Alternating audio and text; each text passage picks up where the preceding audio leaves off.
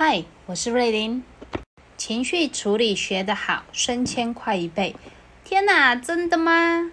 听我说来，可以升迁，绝对有很多因素加总，但其实有一项是情绪处理。为什么呢？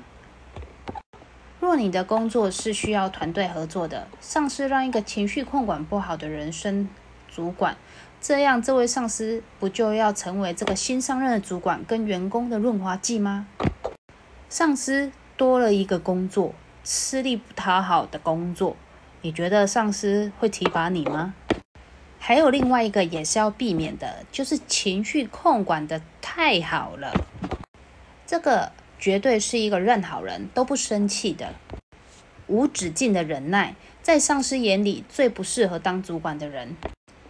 因为烂好人在沟通事务上就会出现很大的问题，所有事情都会是烂好人做。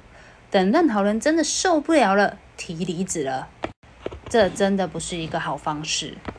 那到底要如何学情绪管理呢？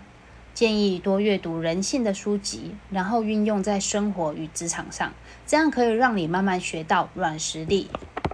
每次在与人沟通的时候，发现这次演的太过了，那你就知道下次要内敛一点喽。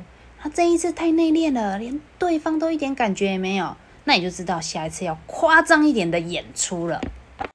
为什么我要说“演”这个字眼呢？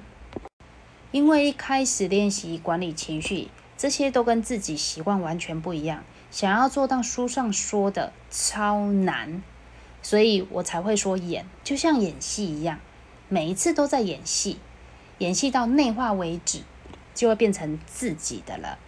我会推荐看卡内基沟通与人际关系，因为往往都是沟通出了问题，情绪才出现的，所以了解沟通原理，情绪就容易改善。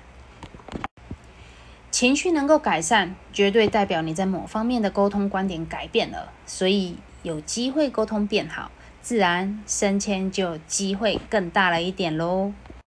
开始行动吧，为主管之路迈进，Go！